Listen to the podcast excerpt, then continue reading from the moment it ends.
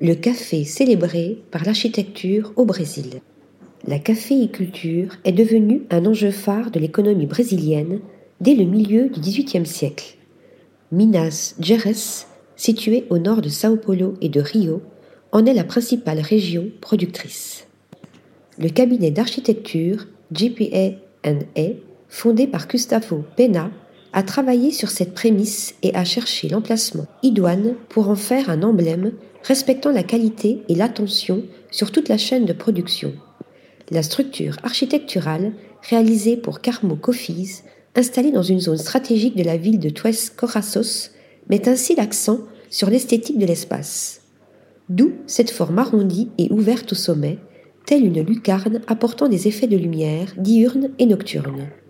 L'entrée est constituée d'une plaque perforée de fèves de la récolte avec au sol la carte de la région présentant ainsi le café comme une denrée précieuse dans ses différentes étapes de transformation.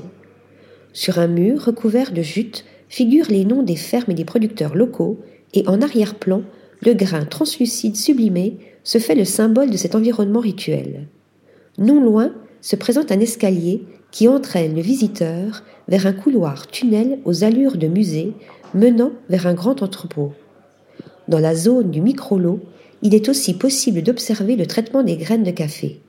Au second étage, la zone administrative parachève la réussite du Carmo Coffees avec ce grand patio ouvert renforçant la lumière, les couleurs et la sensation de quiétude de ce lieu à l'ambiance chaleureuse et solennelle. Article rédigé par Nathalie Dassa.